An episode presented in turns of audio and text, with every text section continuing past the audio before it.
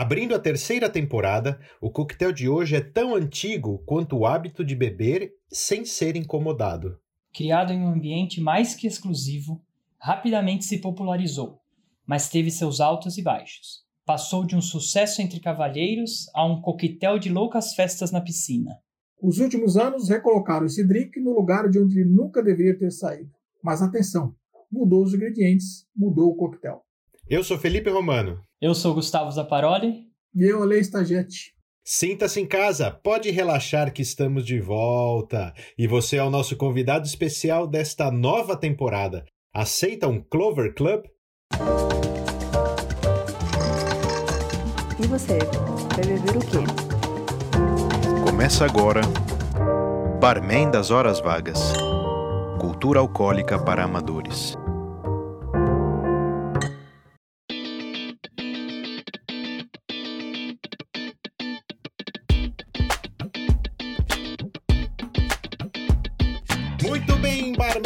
Das Vagas está de volta com a terceira temporada, o seu podcast de cultura alcoólica para amadores.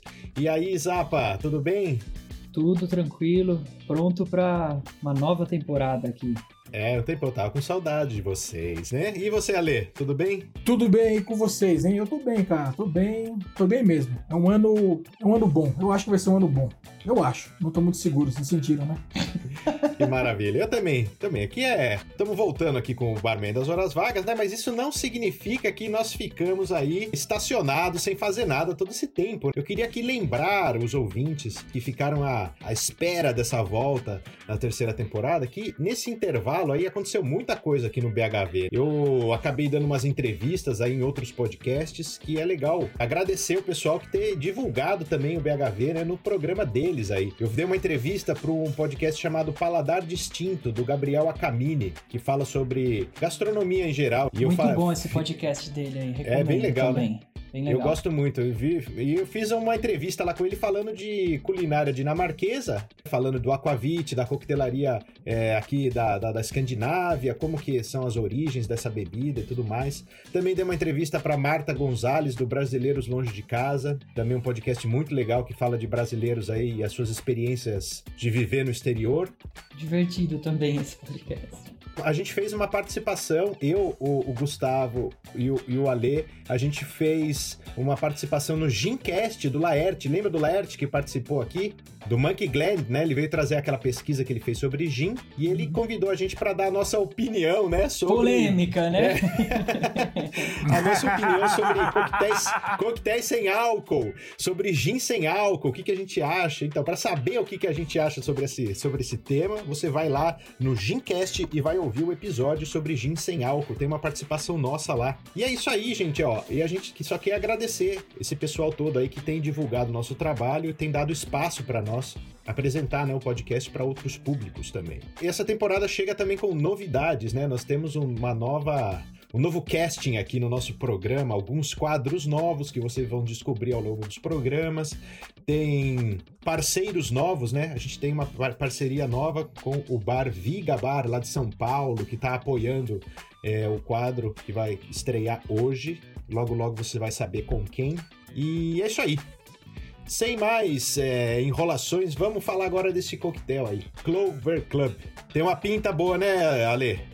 Muito, cara. E, ele, e assim, e a corzinha dele me remete a um episódio passado, né? Que é o Rosinha, né? Qual que você lembra? Ah, eu lembro da que, putz, que episódio você lembra? Putz, aquele que. Foi, a gente ficou. Foi, o que eu mais gostei desse episódio, além do drink, foi a gente ficar ali parado nos anos 80, né? Discutindo ali sobre a né? Cosmopolitan. Exatamente. Esse, esse, esse episódio foi bem legal. Ele me remeteu bastante, assim, a essa.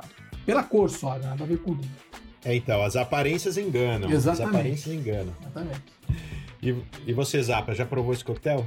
Já, já provei. E, e, realmente ele é bem diferente do Cosmopolitan. Ele é mais seco, né? Ele é. A gente vai ver na receita as diferenças e a cor é parecida, mas ele tomando ele é bem diferente. Eu preferi o Clover Club do que o Cosmopolitan. Vamos lá então. O Clover Club você vai precisar de 45 ml de gin. Você vai colocar 15 ml de vermute seco, 22 ml de suco de limão 22 ml de xarope de framboesa e um, uma clara de um ovo. Você vai colocar todos esses ingredientes dentro da- de uma coqueteleira e vai fazer o dry shake. O dry shake, para quem escutou aí alguns episódios nossos, já sabe o que é, mas aqui rapidamente eu vou repetir. O dry shake seria bater é, é, o seu drink sem o gelo na coqueteleira. Por que, que a gente faz isso? Para criar a espuma, né, a consistência cremosa que é dada pela clara de ovo. Se você tem as pedras de gelo já nessa primeira etapa dentro da coqueteleira, ela vai atrapalhar o seu coquetel, vai ficar cremoso, mas não vai ficar tão cremoso assim. Então você faz o dry shake, você bate ele primeiro sem o gelo, depois você vai abrir aí a sua coqueteleira. Pode bater aí por uns, sei lá, uns 15 segundos. Depois você vai abrir a sua coqueteleira, colocar bastante gelo e bater de novo. Uma vez que o seu coquetel está gelado, bem gelado, né? Você sente isso pela, pela própria coqueteleira, né? Quando a sua mão começa a quase congelar, né? Se sentir bem gelado, tá na hora de parar de bater. Aí você vai servir fazendo uma coagem dupla na numa taça resfriada. A taça para esse coquetel aí eu sugiro uma taça coupe, que é uma taça dessas aquela de champanhe de antigamente, sabe? É, aqui essa receita que eu passei é uma receita é, resgatada, porque esse coquetel ele faz parte da lista dos coquetéis da International Bartenders Association, né, da IBA. Mas ele tá lá sem o vermute. E aqui eu fiz questão de colocar essa receita com o vermute. Então é uma curiosidade aí. E tem um, um, dos ingredientes aqui que é esse xarope de framboesa. Esse xarope de framboesa, eu vou deixar uma receita muito fácil lá no site barmendashorasvagas.com, onde você vai encontrar também a receita do Clover Club e logo abaixo vai ter a receita do xarope de framboesa. Para quem não quiser fazer o xarope de framboesa ou para quem tiver dificuldade de encontrar framboesas frescas, é, eu vou deixar aqui uma, uma versão desse coquetel que é criada pela Julie Rayner, que é uma personagem importante neste, neste episódio, hein? Guardem esse nome, Julie Rayner. Ela tem uma, uma versão dela, desse coquetel, lá na página do Defaults Guide. É uma adaptação que ela troca o xarope de framboesa por uma colherada e meia, né, uma colher de chá, uma colherada e meia de geleia de framboesa, que é, é muito mais fácil, muito mais acessível, digamos assim, né? Você encontrar uma geleia de framboesa para comprar. Você pode colocar isso diretamente ali na coqueteleira e bater os ingredientes. Eu já fiz e fica bem legal esse coquetel com, fazendo também com a, com a geleia.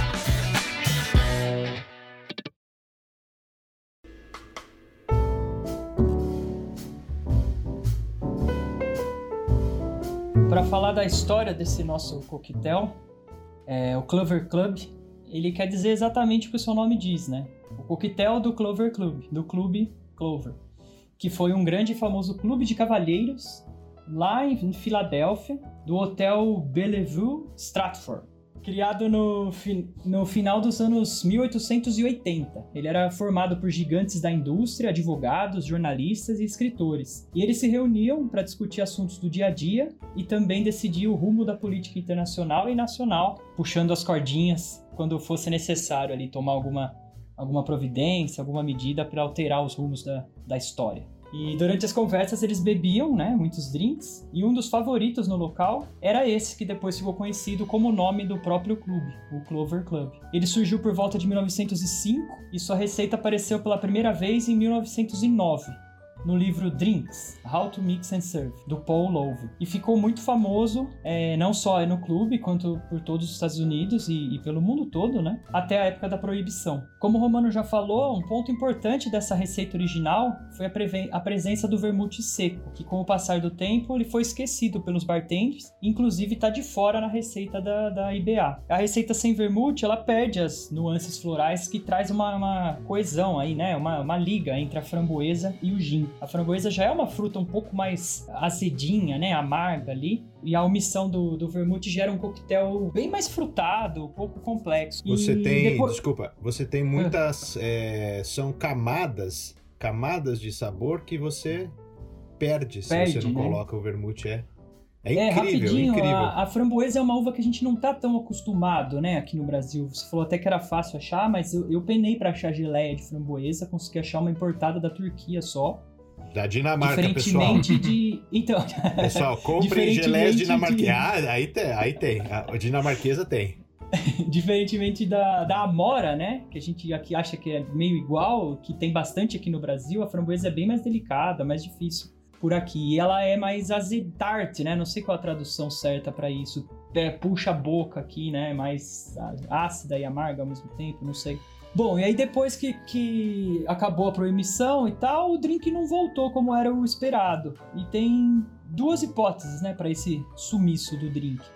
A primeira seria a complexidade da fórmula, tanto isso que a gente está falando, de encontrar um xarope de framboesa, encontrar framboesa fresca. E os barmans na época começaram a fazer mix com tudo pronto, né? Nós chegamos a discutir isso no episódio da, da Margarita, né? E a outra hipótese é que essa toda essa bagunça com a receita que foi feito, né? Todas essas alterações quando foi passando de bar em bar, retirou o vermute, trocou limão por laranja, trocou a framboesa por granadinha ou até groselha, né? São dois xaropes de frutas vermelhas bem açucarados que, que aí sim troca bastante o, o, a sensação do drink, né? E o mais importante, algumas revistas especializadas em coquetel, em bares, tudo, começaram a tratar o drink como um drink de terça-tarde ou para ser tomado em festas na piscina. Não sei se pelo toque frutado do drink, com todas essas alterações, pela coloração rosada, mas de alguma forma ele começou a ser tratado como um drink de, de segundo escalão. Vai. É a mesma coisa que eu penso hoje de drinks feitos com Yakult. é, não dá para ser levado a sério. Não dá, né? não dá. E o resgate desse coquetel, então, chegou agora, 2008, quando a Julie Rayner e o historiador David Wondrich, já, já falamos dos dois Tio aqui, do né? Alê. Esse é meu tiozão. Isso. Ele, ela abriu um bar de coquetéis em Nova York e deu o nome de Clover Club para ele. E claro que uma, a estrela da carta de drinks é o Clover Club. A volta do drink nesse bar famoso lá de Nova York, com essa adaptação que ela fez utilizando geleia, trouxe de volta o drink à, à boca das pessoas.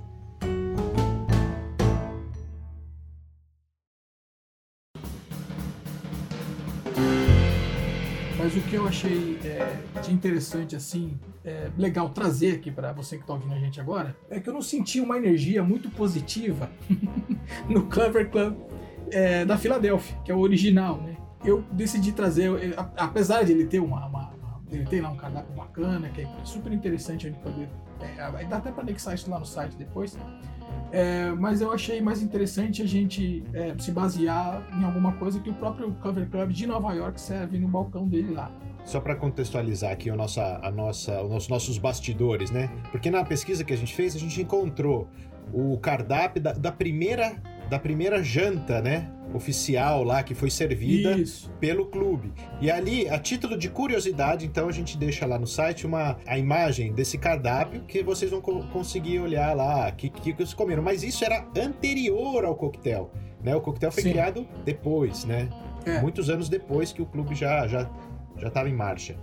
É, é legal justamente essa coisa, né? Essa coisa do, do momento. o- E o cardápio traz um pouco desse, dessa, dessa, é, desse espírito que estava envolvendo ali a questão do, dos, dos- do, do clube, que provavelmente ia nascer um pouco depois, né? Que é um pessoal bem enricado, né?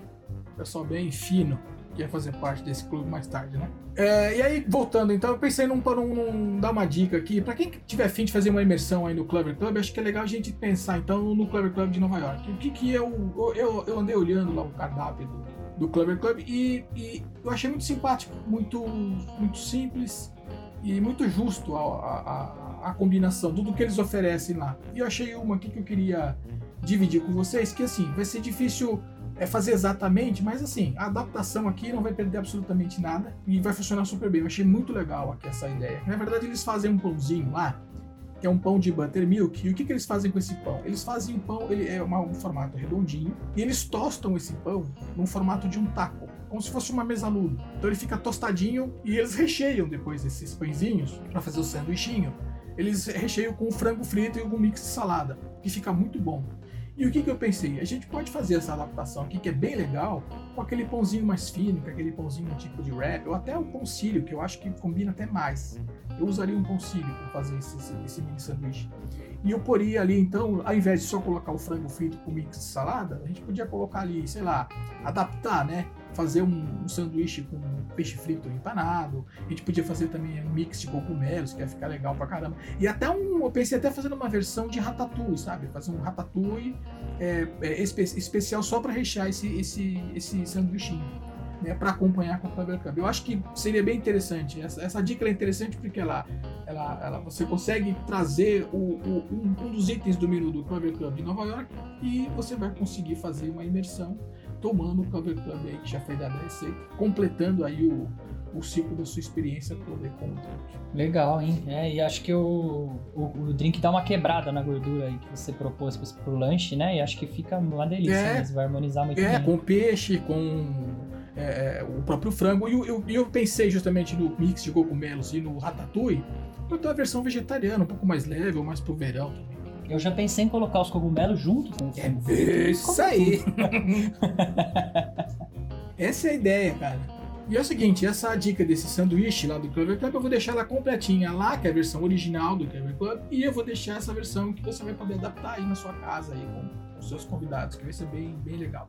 Tá? É barmendashorasvagas.com. Muito bem, agora chegou a hora de uma estreia aqui no Barman das Horas Vagas. A gente queria muito ter um momento assim de, de interação com os nossos é, ouvintes, com você que escuta fielmente o Barman das Horas Vagas e né, gostaria de colaborar aqui com, com a criação de conteúdo dentro desse podcast, né? Você sabe que os podcasts estão cada dia mais populares, né? E nós somos um podcast raiz aqui. Aqui não tem vídeo, não tem videocast, não tem. Aqui é para quem gosta de rádio mesmo.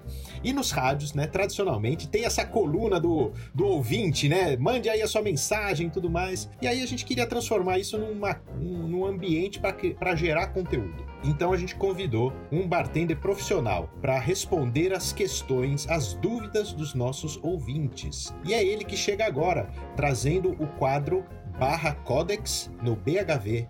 É o Gui Ferrari que estreia esse novo quadro aqui no nosso programa. Aí sim, hein?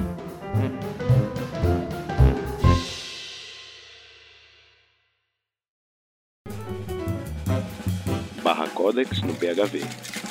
Apresentação Guilherme Ferrari.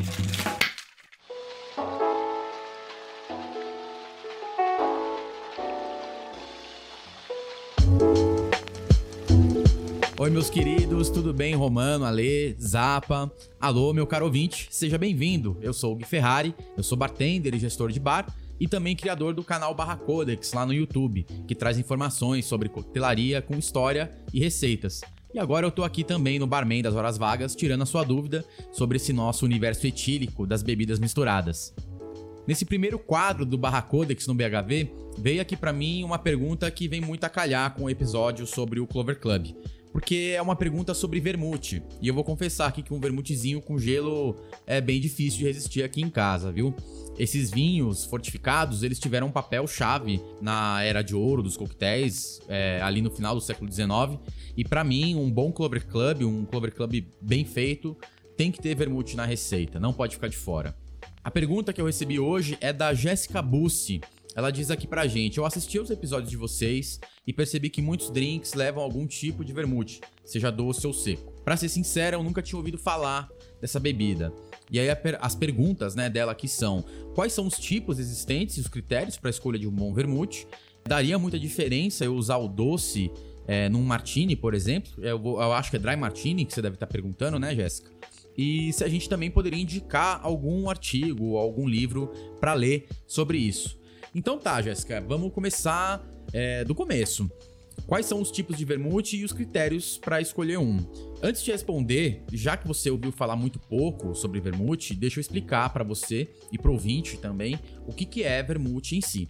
Vermute é um nome dado ao vinho quando ele é aromatizado e fortificado. Aromatizado quer dizer que foram adicionados sabores e aromas através de um processo ou de diversos processos de maceração na bebida. E aí, sabores podem vir de ervas, de frutas, de especiarias. É, no caso do vermute, essa maceração ocorre mais com ervas e especiarias.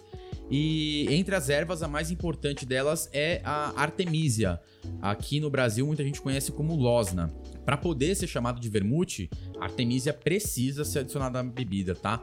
Assim como, por exemplo, o gin precisa ter zimbro para poder ser chamado de gin. As outras ervas ou outros ingredientes, aí eles vão mudar de produtor para produtor. Então, a Martini pode colocar, sei lá, baunilha e a carpa não colocar alcaçuz. A parte de fortificado quer dizer que foi adicionado álcool neutro na bebida, com o propósito de aumentar a graduação alcoólica mesmo para que esse produto tenha uma validade maior. Né? No caso do vermute, o álcool adicionado ele age como um conservante, além de ajudar na extração desses sabores aí dessas ervas e desses ingredientes. Então, muitas produtoras é, é, deixam essas ervas no álcool neutro ali, que vai extrair todo aquele sabor e depois adiciona tudo isso é, no vinho. Os principais tipos de vermute que a gente tem é o doce e o seco. Mas existe também o Bianco, ou Vermute Blanche, né? Se ele for de uma produtora francesa. Todos os tipos de vermute levam Artemisia, mas a principal diferença é, entre os estilos, é, além dessa parte de ervas e tudo mais, é que no vermute doce é adicionada uma carga de açúcar queimado para equilibrar o amargor ou equilibrar essa receita. E aí no vermute seco esse açúcar ele fica de fora. No vermute bianco é adicionado açúcar também, mas ele não vai ser caramelizado. Por isso que o vermute bianco tem esse nome, né? Vermute branco. É, só é importante lembrar que apesar dele ter essa cor é, clarinha, né? Essa cor límpida, é, igual o vermute seco, o vermute bianco ele também é doce por conta dessa carga de açúcar, ok? Aliás, essa cor do vermute doce, né, essa cor de vinho tinto do vermute doce, não vem da casca da uva, como é, vem nos vinhos tintos. Essa cor ela vem do caramelo. O vermute ele é tradicionalmente elaborado com uvas brancas, então o nível de tanino desse vinho também é bem baixo.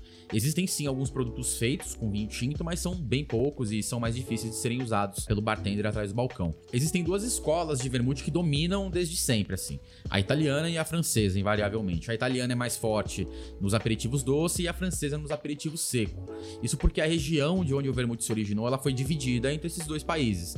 A Itália ficou com a região de Piemonte, onde está a cidade de Torino e se colocava açúcar queimado, de, tinha bastante especiarias. E a França ficou com uma região mais montanhosa ali de chamada de Chambéry, onde se usavam tradicionalmente ervas mais leves, é, mais finas e tinha menos acesso às especiarias também. Então nunca teve essa necessidade de adoçar tanto a bebida. Então, Jéssica, na hora de escolher o seu vermute, procura saber de onde é que ele vem e se ele segue esses processos tradicionais na sua receita. Eu sempre recomendo vermute italiano para vermute doce e francês para vermute seco. As marcas italianas mais conhecidas eh, aqui no Brasil são a Cinzano, Martini e Carpano, e as francesas são a Noeli Prat e a Dolan. Mas independente de se for seco ou doce, qualquer garrafa dessas produtoras deve atender bem a sua necessidade na hora de preparar seu coquetel. E falando em coquetel, a principal diferença entre usar um tipo ou outro é justamente essa composição deles. Então, no martini, por exemplo, que você perguntou, no dry martini é usado vermute seco, que adiciona ou reforça esse lado herbal do gin. Ele age como um complemento no drink. Se for o doce no lugar, a gente vai levar esse coquetel para uma outra área de sabor, né? Com bastante especiarias, brigando um pouquinho ali com gin ou até encobrindo alguns botânicos do destilado. Mas isso tem seu valor também. É, dois grandes coquetéis misturam gin e vermute doce. A gente tem o martinez, que segundo alguns historiadores é o coquetel que deu origem ao dry martini, e um clássico criado lá no American Bar do Hotel Savoy em Londres chamado Hank Pank, que tem um amarguinho a mais ali na mistura que muita gente gosta. Esse coquetel foi criado por uma das maiores profissionais da nossa área, a bartender chamada Ada Coleman. A escolha do vermute no seu coquetel é recomendada quando a proposta. Aliás, a escolha do vermute seco é recomendada quando a proposta for uma mistura que não altere tanto lá as características principais do seu destilado. Claro que aí depende da quantidade de vermute que você for colocar. O vermute doce, além de ter uma gama gigante de aromas, ele também tem uma característica interessante de amaciar um coquetel, sabe? Deixar ele mais redondo, mais fácil de beber. Pensa aqui comigo, o que, que parece mais alcoólico no paladar? Um shot de whisky puro ou um meio a meio com vermute ali, diluindo a potência alcoólica, trazendo umas notas aromáticas de ervas e um pouquinho de caramelo. A verdade, Jéssica, é que essa escolha é livre, mas por consequência de séculos de consumo, é visto que eles funcionam muito bem dessa maneira. O meu conselho é: teste com os dois tipos e veja qual que você aprecia mais. E aí, lógico, depois conta lá pra gente no Instagram do Barman das Horas Vagas. E aí, Jéssica, você pediu uma recomendação de leitura sobre o assunto. Eu vou recomendar aqui um livro chamado é, The Mixelany Guide to Vermouth and Other Aperitifs. Repetindo, The Mixelany Guide to Vermouth and Other Aperitifs.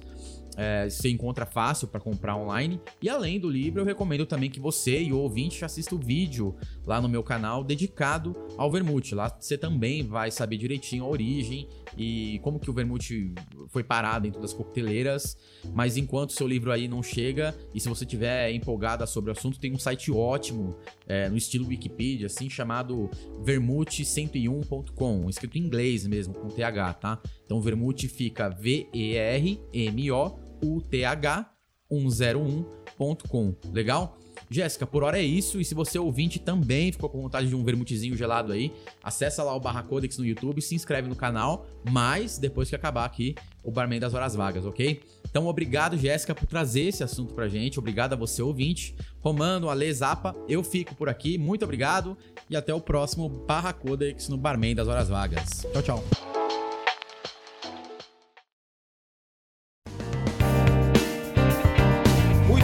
Olha só que honra. Muito obrigado, Gui Ferrari. Olha só que aula. Olha, esse, olha onde é que a gente se meteu aqui. Muito bom, hein? Muito bom, muito obrigado. E seja bem-vindo aqui à, à equipe, ao time do, do, do, BHV, que está um pouquinho menos amador com a sua presença aqui. e eu gostaria de anunciar, porque quem participa aqui, né, não vai sair de mãos abanando assim, né? Que pensa que é, é só jogar uma pergunta e ir embora. Não, nada disso. A Jéssica Bussi, não só ela, mas todos aqueles que tiverem a sua pergunta escolhida para ser respondida pelo Gui Ferrari no Barra Codex no BHV, eles vão ganhar uma cortesia, um coquetel do Viga Bar. O Viga Bar é um bar novo que abriu em São Paulo, né, relativamente novo aí. Entrou como nosso parceiro aqui para agradar os nossos ouvintes, a você que mandou a pergunta. Então a Jéssica, a nossa produção vai entrar em contato com você é. para é a nossa produção tipo eu. ah, mas vamos falar assim que parece né que a gente tem uma mega equipe Exato, aqui de. É. Então a, a, nossa produção ocupa um andar inteiro. É. Né? é, nossa, você não sabe aqui, cara. Ele senta do lado pessoal... do editor de som. Esse cara não, que vai entrar em contato redatores, é. É, os, reda os redatores aqui, você não sabe a dor de cabeça que é contratar esse monte de gente aqui para fazer a edição e tudo mais, né? Então o pessoal, o pessoal da técnica lá, né, que controla o microfone, tem do lado o cara, do cara que é o produtor, ele vai entrar em contato com a Jéssica para dar para ela o voucher onde ela pode retirar ali a sua cortesia lá no Viga Bar, o coquetel que tem, ó, e eu vou falar para você aqui, ó. Tem lá no, no cardápio, menu né? deles. Exatamente, ah. no menu deles, o que, que tem lá? Clover Club. Você pode ir lá no Vigabar e provar um Clover Club para você é, experimentar esse coquetel e a Jéssica vai poder fazer isso. O Vigabar ele fica lá na rua Bacaetava 186 no Brooklyn, em São Paulo. E sabe que o, o, a sugestão do Gui aí na, no final do, do quadro dele foi que ela assistisse o vídeo que ele tem lá no canal dele, que chama Barra Codex, por isso que é Barra Codex no BHV. Foi ali que eu conheci ele assistindo esse vídeo sobre o Vermute. Foi o primeiro vídeo que eu vi dele, nem sabia, né, quem ele era. Eu assisti esse vídeo e falei, nossa, que quanta informação, quanta coisa legal. Então, é, se você quiser saber um pouquinho mais sobre vermute, que é o ponto de controvérsia aqui, né, dentro dessa história, desse coquetel, vai lá também, não só a Jéssica, mas você que está ouvindo vai poder ou assistir, conhecer um pouquinho mais sobre vermute. É, é, o que eu queria falar do, do vermute, eu acho assim que ele é subvalorizado aqui no, no Brasil, pelo menos acho que no, no pessoal mais amador, assim, né? Porque algumas pessoas só conhecem o vermute bianco, né? Que é aquele doce que já pode ser bebido com gelo e pronto, ou mesmo para fazer Negroni, né? Quem, quem costuma fazer Negroni usa o vermute ali doce, mas que nem a gente já falou, guarda no armário do lado do Campari, né? Não, não, não tem o cuidado, não sabe o que é um vinho e tudo. E principalmente não sabe as funções do vermute, né? Que ele é, como a gente já falou, como ele é usado nesse drink do Clover Club, para juntar os sabores, para dar uma nova camada, é, o vermute seco, principalmente, né? Eu acho que ele é um dos men o menos conhecido e o que mais altera o drink. Não sei a opinião de vocês também, mas é, o vermute é algo que me surpreendeu muito. Eu mesmo não conhecia. Quando a gente começou lá atrás a fazer o programa, que eu já botei um de cada na geladeira, experimentei sem nada, igual o Gui Ferrari falou para fazer, para vocês se acostumando. E foi uma bela surpresa, uma grande diferença nos, nos drinks que eu comecei a montar a partir daí utilizando vermutes.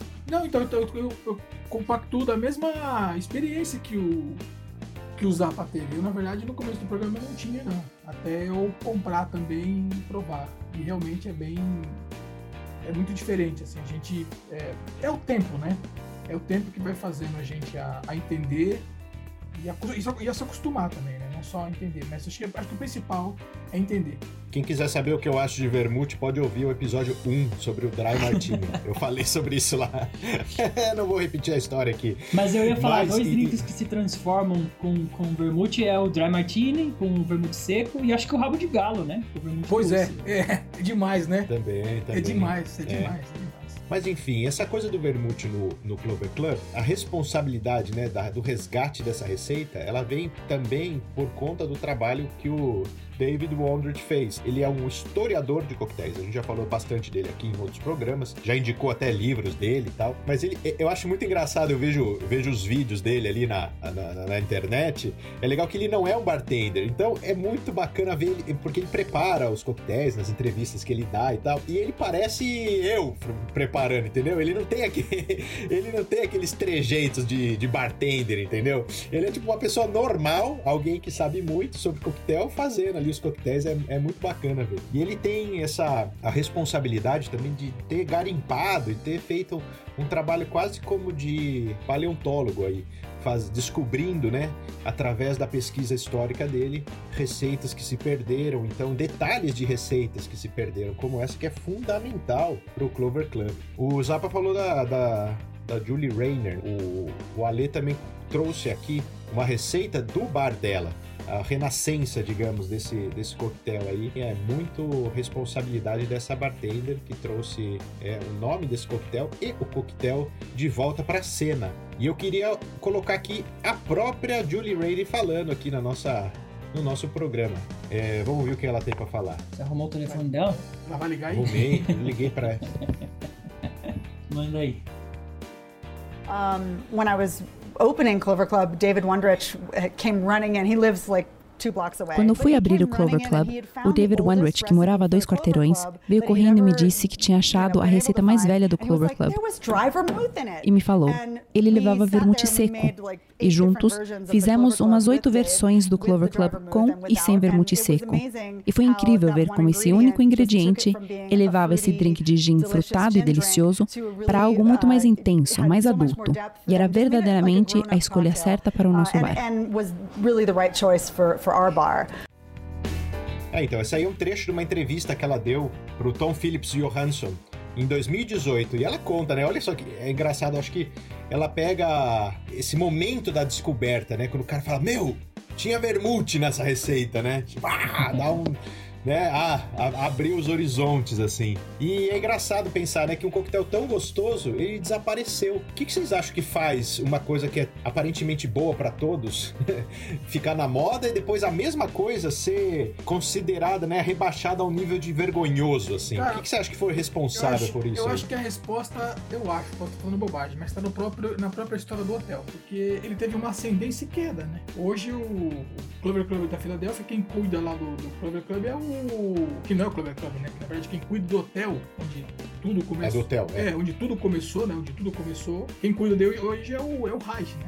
Aquele hotel High, né? A cadeia, né? É a cadeia. E ele não é mais. Eles tentam manter lá um pouquinho do, do que era na origem, mas não tem nada mais. né?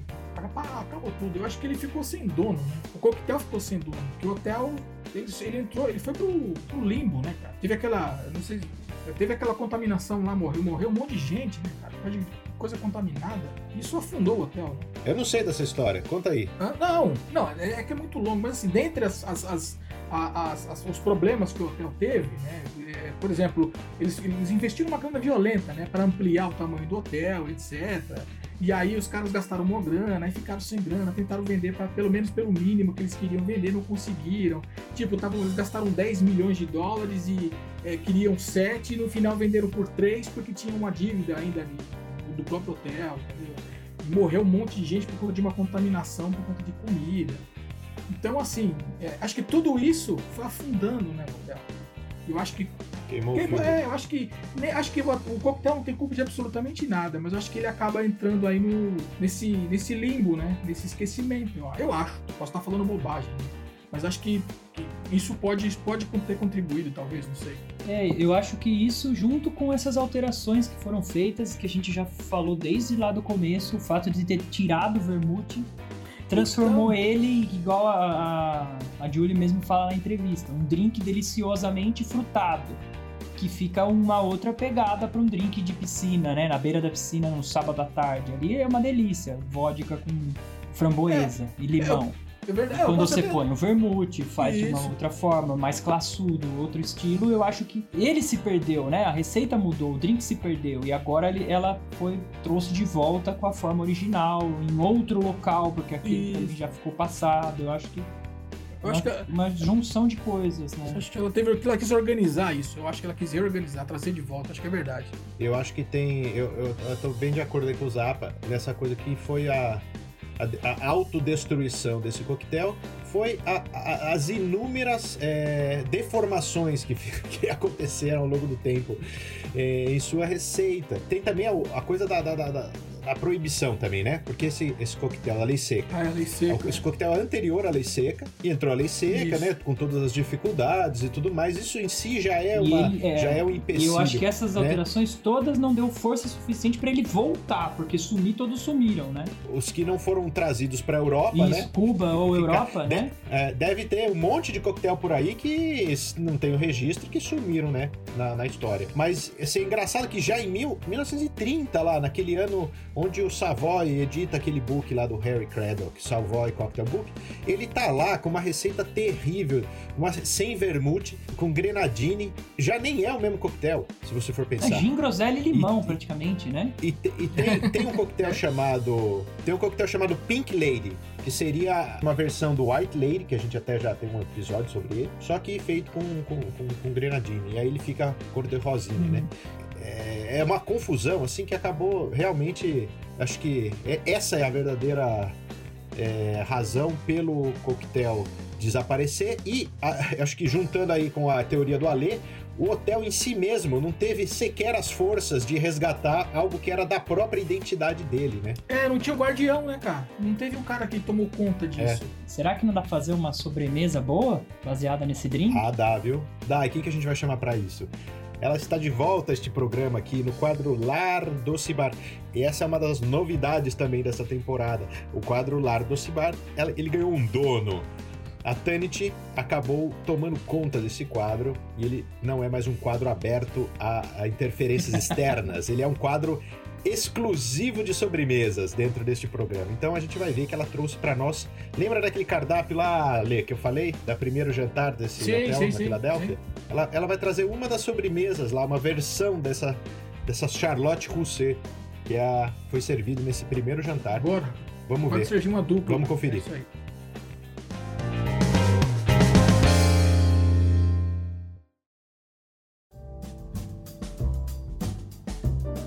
Barman das Horas Vagas apresenta Lar Doce Bar, com Tanit Romano. Olá, Felipe Zappa e Alê, e bem-vindo ao Lar Doce Bar. Para homenagear o Clover Club, decidi trazer hoje a sobremesa que foi servida no jantar inaugural na Filadélfia, em 1882, a Charlotte Russe.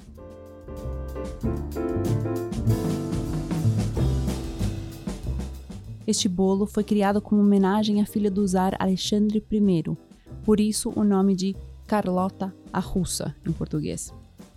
A estrutura básica é um creme firme com bolacha champanhe num aro por volta. Caracteristicamente, usa-se um laço de cetim para envolver o bolo como um belo presente. Assim como o Clover Club, essa sobremesa ficou esquecida, mas foi redescoberta recentemente e está em alta novamente. De todas as receitas que já passei no Lar Doce Bar, esta é a mais complexa, não vou mentir, mas tem um método que é a prova de erros. Mas não se desanime, mesmo que sua Charlotte Russe não fique bonita ou bem montada, o gosto suave, mas presente do gin vai compensar com certeza. Vamos à receita?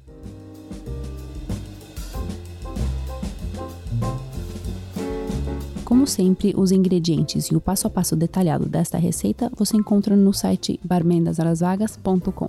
Todos os elementos são preparados separadamente e depois é feita a montagem.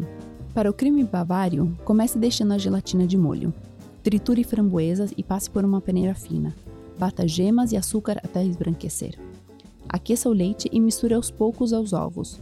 Logo, transfira a mistura à panela em fogo brando e mexa sempre até atingir o ponto na P. Deixe esfriar um pouco e acrescente o purê de framboesa, o gin e a gelatina. Deixe esfriar na geladeira por pelo menos 30 minutos.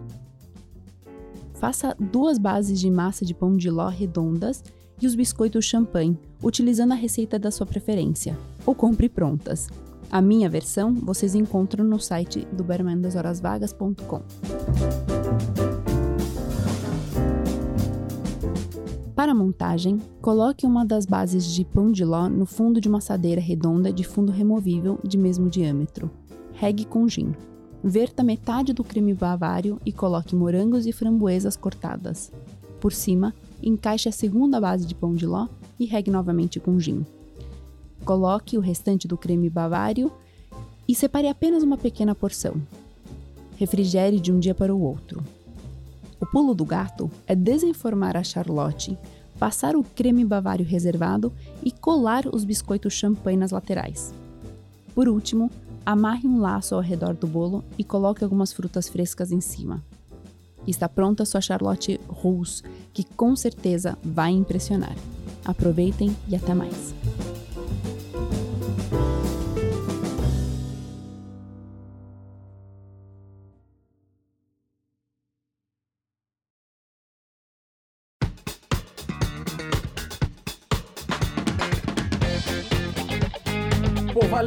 Mais um, hein? Mais um pra adocicar o programa aí.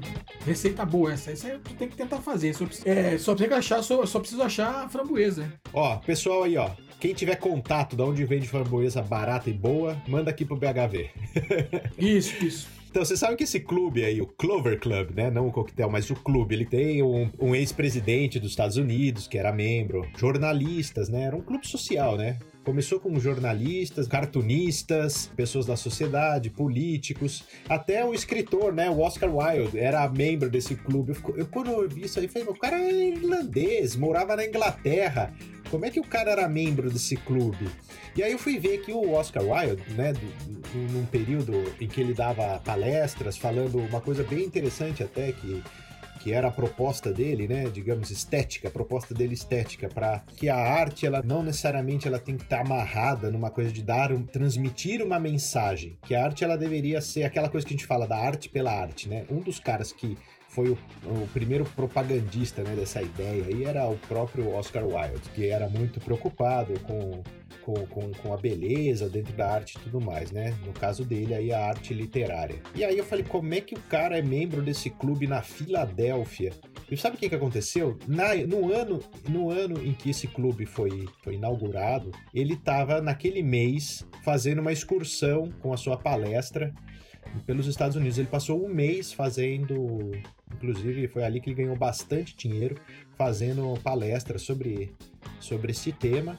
E aí falaram, ó, o cara tá aqui, vamos convidar ele pro, pra ser membro do clube. Só que ele nunca foi, ele nunca apareceu lá. Mas consideram ele como membro honorário do clube. Então, sabe o que eu estou fazendo a partir deste momento? Eu estou convidando David Rondrich para ser integrante do Barman das Horas Vagas. Ele nunca vai aparecer aqui, mas a partir de hoje ele é o integrante honorário do Barman das Horas Vagas. Fica bonito no cartão de, Fica visita, bonito, né? é. Nós vamos botar lá no site. Aliás, você lá, acabou de montar o clube. BHV Club. É, aliás, você acabou de montar, então, um clube seleto de pessoas do BHV. Exatamente. Quem mais você quer pôr nesse clube aí? E vai ficar chato, porque um monte de gente não vai entrar, eu vou ficar mal. Tem que merecer, tem que merecer, tem que Tem que merecer. merecer entrar nesse clube. É, Você já tem, fez, que ter- já tem fez que- parte... tem que ouvir o podcast. É, o mínimo, né? É o mínimo. É, Não, eu achei que você ia pra outro lado né, nessa discussão. Não, vamos, Porque, vamos. Que, nem, que nem eu falei lá atrás, os caras puxando cordinhas pra escolher até presidente, né? Eu acho que esses Não, caras esse se é- reuniam nos clubes, principalmente nessa época, o medo do comunismo e tal, esses clubes com pessoas influentes decidiram candidatos, decidiram eleições, né? Tem esse clube, o, o clube do grupo secreto do Bilderberg. Já ouviu falar desse clube? Só reúne banqueiro e gente poderosa. É só os caras, banqueiro milionário, trilionário, só tem isso. Tem esses, esses níveis de clube, né? Que são completamente inacessível, né? E secreto e tudo mais. Pelo que eu li, pelo que eu entendi ali, o Cover Club, ele tinha essa influência social né, no ambiente, mas ele era um clube público, vamos dizer assim. Ele não era um clube secreto. Não, não digo público no sentido de Sim. qualquer pessoa poderia entrar, mas ele não era um clube escondido, né? Aqui no país da, onde eu tô, aqui na Dinamarca, é- é- a gente tem uma cultura de clubes, né, de associações muito forte. É, no sentido de que se eu hoje quiser criar um clube, eu vou ter todo um, um- um aparato é, financeiro, inclusive, é, do, do Estado, que me fornece meios de levar o meu clube adiante. Pode ser o clube do que for, cara. Se quiser, vamos fazer um clube aqui de admiradores de tampinhas de cerveja antiga. Caneta ponta Mas fina. não, pode ser do que for, cara, do que for. Você. No filme, aquele filme A é- Caça, que, que a gente já indicou aqui até, eles têm um clube de caça, né? De cavaleiros lá, cavaleiros Opa, opa. de é, caça, né? é, a Eles caça. se reúnem lá pra discutir tudo. né? Isso aqui, isso, ah, aquilo que, ó, esse filme é muito, muito, muito eh, Ah, emblemático, né? Se quer entender a cultura dinamarquesa, assiste a caça, porque lá realmente no clube de caça aqui eh, tem um monte, um monte de clube de caça. É, você começou a falar disso, eu lembrei do filme na hora. E eu queria fazer parte de alguns clubes por aí, mas eu tá- acho que lembrando assim do que, que, que clube que eu já fiz parte, eu, eu tinha na minha infância eu eu fiz parte de um clube do livro. Que a gente a gente trocava Ah, livros por, né? Trocava, né? É, é. É, Eu só Mas fiz parte foi de um- clube de aquático, de piscina, quadra e só, mais nada. Eu participo do clube de degustação do The Beer Market. Pô, Agora você é verdade, Pô, cara, é verdade. lembrei, É. aí, tô Aí, tá esquecendo. É. Do vai- Guilherme Rossi, nosso parceiro aqui, que tem que ser membro do nosso clube. É, ele vai, ele vai, ele vai chegar, ele vai chegar. É, vai Tá eu faço aí. parte do clube de degustação de cervejas especiais, envelhecidas, tudo. É, então, o, o- eu, então, acho que esse negócio de clube, ele é... Tem vários... né, Você pega aí, por exemplo, em São Paulo, você, São Paulo, no Brasil tem, você tem o... Na verdade, nem é no Brasil, né? Você tem o LEAD, né? Que reúne os empresários, tá, tá, né? Você tem o... Inclusive, ele é pelo Dória, né? Se não me engano, eu acho. Começou com o Dória, não sei direito isso aí. Mas tem esse LEAD. Esse LEAD é ferrado, você reúne gente da... Só a nata, né? Do- dos empresários, né? Pra falar assim, eu acho que assim, hoje em dia, eu, eu não sei se o brasileiro tá preparado pra clube, viu, cara? Aqui na Dinamarca é cultural, né? É No cultural, Brasil, é cultural. É cultural. No Brasil isso não ia dar muito certo, não, eu acho, cara. Porque assim, se não dá certo nem no WhatsApp, nos grupos, você imagina um clube. Sabe? É, cara, eu já tenho, eu tenho uma esperança ao contrário disso aí. Eu acho que e você estando pessoalmente na presença, né?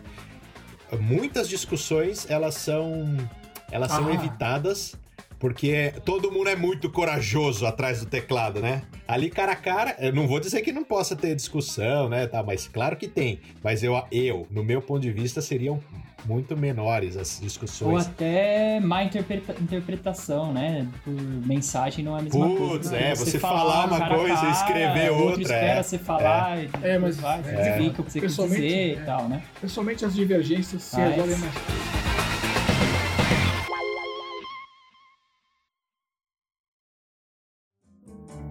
うん。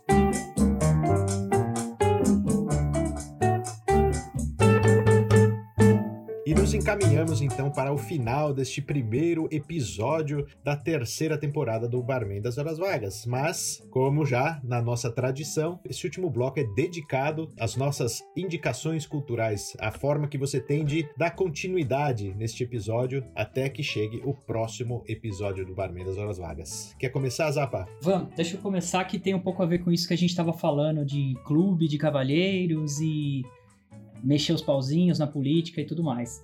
É, são dois filmes as minhas indicações. O Cidadão Kane, não sei se vocês já assistiram. Cidadão filme- Kane, já assisti já. Filme clássico ali, né? Nossa. 1941. Escrito por Herman Mankiewicz e editado e dirigido por Or- Orson Welles. Eles ganharam o Oscar de melhor roteiro original, concorreu a 11 Oscars, mas ganhou só esse daí, por alguma parte de um boicote até da, da turma do cinema lá de Hollywood. É, ele é considerado acho, o melhor filme da história, né? Diversas listas que você procurar aí de filme, ele tá lá em primeiro. É uma obra-prima mesmo, por sua inovação, tanto na parte da música, fotografia, a estrutura, né, que a história é contada nesse é uma biografia, mas ao mesmo tempo ela vai e volta. Tem um narrador, dois narradores, o terceiro narrador. É um filme bem diferente para ser visto agora e na época então deve ter sido realmente né, algo assim de outro mundo. E examina a vida do Charles Foster Kane. É, é baseado no magnata da imprensa William Hearst que realmente existiu. E ele era dono de jornais, né? E tudo, esse cara real. E ele realmente ajudou os Estados Unidos a não entrar na Segunda Guerra Mundial, por exemplo. Escolheu governador. Foi contra o governador da Califórnia que queria implantar algumas coisas relacionadas com o socialismo. E o cara que escreveu essa história, o Herman Mankiewicz, brigou muito com ele, brigou muito com, com, com Hollywood e tudo. E dá para entender também essa história num outro filme que eu vou indicar, que é o Mank. Não sei se vocês já viram, da Netflix. Isso eu não vi lançado agora há pouco, chama Mank. É baseado nesse cara que escreveu o roteiro do, do, do Cidadão Kane. E todas as ah, brigas dele, é, ele era alcoólatra, jogava, e todas as brigas dele ali com, com o pessoal de Hollywood, os, o dono da MGM, mostra, mostra uns bastidores bem legal dessa, dessa indústria, que é suja, né? A gente sabe, tem, tem aí os, os altos e baixos. Então é isso. Dois, dois filmes do, do mesmo assunto, os dois baseados nisso que a gente discutiu aí sobre clubes de cavaleiro. Cidadão Kane e o Mank. Vi os dois essa semana. puta coincidência. Não, puta coincidência. Eu vi por ver, não tinha nada a ver. Aí eu falei, pô, tem tudo a ver com o que a gente vai falar. É, conectou, é, conectou total. Então, o que eu pensei foi o seguinte: a gente falou muito sobre o, é, a gente falou diversas vezes né, sobre o clube secreto. No finalzinho, agora no bate-papo, a gente falou sobre o clube secreto e tal. E a gente falou, eu, eu acabei mencionando o, o grupo secreto Bilderberg. Na verdade, assim, se a gente for fazer uma pesquisa o grupo secreto, teoria de conspiração, a gente vai achar um monte de coisa por aí. Então, não é novidade nenhuma. Nosso. Quem está ouvindo a gente, a gente tem certeza que é uma pessoa bem informada, é sensata quando vai pegar uma informação, absorver e depois, antes de, de transmitir essa informação, checar se ela é verdadeira ou não. Tenho certeza que quem ouve a gente faz isso. Mas é, por que, que eu estou falando isso? Porque eu queria fazer um gancho justamente nisso. Às vezes as pessoas ficam pesquisando sobre esses grupos secretos, acaba indo, né, por conta da, do que a gente discutiu, que vai procurar esses grupos secretos, e acaba vendo um monte de informação que é até perigosa, né? Que é um monte de teoria de conspiração que não faz o menor sentido. E eu acho que tem um documentário que é bem legal, que ele é antigo, não é novo, e que ele não só se encaixa dentro desse contexto, ou seja, de, de que a gente tem que ter uma certa desconfiança do que a gente é, consome de informação, como no sentido mais amplo mesmo no dia a dia, hoje que a gente vive, que é esse, essa, essa enxurrada de coisa, né, de gente discutindo isso, aquilo, acolá, B. E esse documentário chama, não sei se vocês já viram, chama Guerra que Você Não Vê. Que fala, é um, é um jornalista. Não conheço, não. É bem legal. Esse documentário tem mais ou menos uma hora e meia quem faz é o jornalista John Pilger. E, e esse, esse jornalista John Pilger ele é sensacional porque é, o que, que ele faz? Ele empurrala a própria mídia. Né, em várias entrevistas, entendeu? Então ele, ele, ele, ele bota a própria mídia em xeque, faz jornalista gaguejar, sabe? E aí acho que é importante, acho que todo mundo deveria ver, porque ele, ele traz à tona é, uma desconfiança que a gente tem que ter de toda a informação que a gente consome. Então acho que vale muito a pena esse documentário que chama A Guerra que você não vê. É, ele está legendado, tem no YouTube, mas eu vou deixar esse link lá no, no site do Barman das Horas Vagas, nas indicações lá também. Muito bem. E eu tô. Vocês estão ouvindo essa música de fundo aqui, ó? Vou pedir pro cara da técnica aí, ó. Sobe o volume.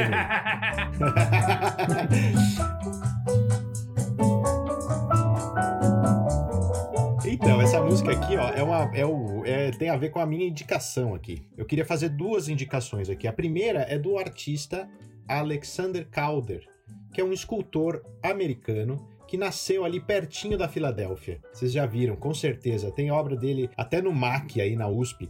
Você consegue ver obras desse artista. Ele é um artista bem conhecido. Sei, já. E já vi várias. É, então, inclusive, inclusive, é... já, inclusive vi obra dele no Man, eu acho. Ah, com certeza, deve ter passado alguma coisa por lá. Esse artista aqui, ele tem muita influência também sobre artistas brasileiros. Mas por que, que eu escolhi, eh, pensei nele, né? Não só pelo fato geográfico, mas também por uma coisa que a gente falou bastante nesse episódio aqui, que é o sucesso desse coquetel, ele vem do equilíbrio entre os ingredientes E é mais ou menos isso que ele faz, né? Traduzindo, ele, ele faz uma pintura espacial, digamos, com, com formas, né? Nesses móveis.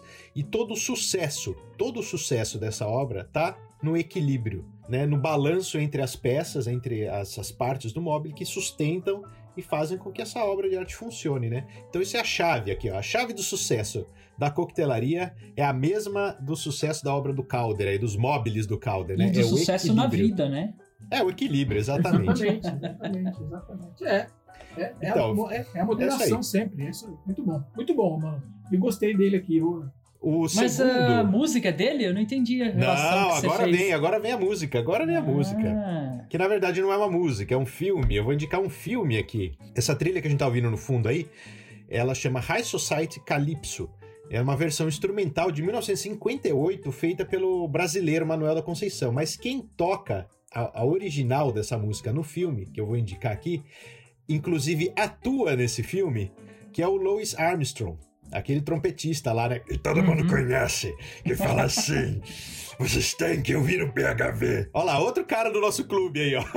Louis Armstrong. tá É isso aí? no nosso clube. Isso aí tá uma placa. então, esse filme ele traz uma artista do cinema antigo lá dos anos 50, nascida na Filadélfia, criada na Filadélfia, crescida na Filadélfia, que é a Grace Kelly, que virou depois a princesa de Mônaco, né? Casou com o rei de Mônaco, uma, uma beldade aí do cinema americano. Que ela, olha só que curioso, né? Ela fez esse filme que foi o último filme dela antes dela casar. Então, depois que ela casou com o rei lá de Mônaco, ela abandonou a carreira dela de artista. Inclusive, né, era um- ela tinha um acordo lá, o Zappa falou da MGM aí, né? Ela tinha um contrato, um contrato muito longo com a MGM. E que esse contrato foi rompido pelo acordo que o rei fez com eles. Falou assim: ó, é, eu sei que tem que pagar uma multa aí astronômica, mas eu deixo vocês filmarem o nosso casamento e transmitirem o nosso casamento se ela ficar livre da quebra de contrato. E aí foi o que fizeram. E dizem, né, naquela época, né, foi a primeira, primeiro evento, assim, mundialmente divulgado, vamos dizer assim, de coisa de celebridades, né? É algo, assim, que nunca tinha acontecido na história, um casamento de uma realeza, assim, ser, ser transmitido, né? Todo o registro que eles fizeram, um registro de cinema, inclusive o vestido que ela usou no casamento foi feita pela diretora, pela chefe de, de figurino da MGM. Então, pra eles, era uma, uma mega propaganda, assim, né? do- de tudo que eles faziam em termos cinematográficos, eles executaram no casamento deles lá. E a Grace Kelly, ela começou a carreira dela como atriz. Uma das primeiras peças que ela é, realizou era uma peça chamada. que ela tinha 17 anos. Era uma peça chamada The Philadelphia Story, do Philip Barry. E essa peça, ela inspirou esse filme que ela atuou, cara. Não é muito curioso isso? Ela fez o mesmo papel que ela praticamente começou a carreira e ela terminou a carreira, né? Então esse filme chama High Society, que é o mesmo nome dessa música aí que a gente vai ouvir com, com, com agora com os Louis Armstrong, que eu vou colocar aqui pra vocês ouvirem. Então assistam lá.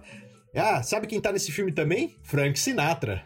Ah, Também não é- podia deixar de citar. Esse é outro, outro membro do clube já do tá- BHV, né? Sua lista, nossa, só tem só tem O Frank Sinatra, ele tá lá atuando também nesse filme. Então é isso aí. Pra, pra acompanhar os posts relacionados a esse episódio, você também segue lá o nosso perfil no Instagram, arroba podcastbhv no Instagram. Uma boa Foi bom, estreia. passou, passou Boa, voando, assim que é boa, bom. Uma boa estreia, é também. isso aí. Então Passou vamos terminar rápido aí com o mesmo. nosso... Vamos terminar com o membro honorário do BHV, então. Vai lá, o Louis Armstrong vai cantar pra vocês a música original desse filme. If Tchau, É, pessoal. Lulu. Que isso, sobe o som aí. Valeu! High society. But brother Dexter, just trust your sats. Stop that wedding and kill that match. Tooting my trumpet to start the fun.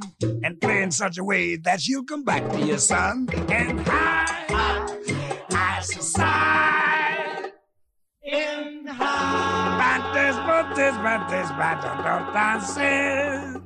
So sad. Fabulous, bantes, bantes, bantes, yes. Can you dig old Satchmo swinging in the beautiful high society? You dig.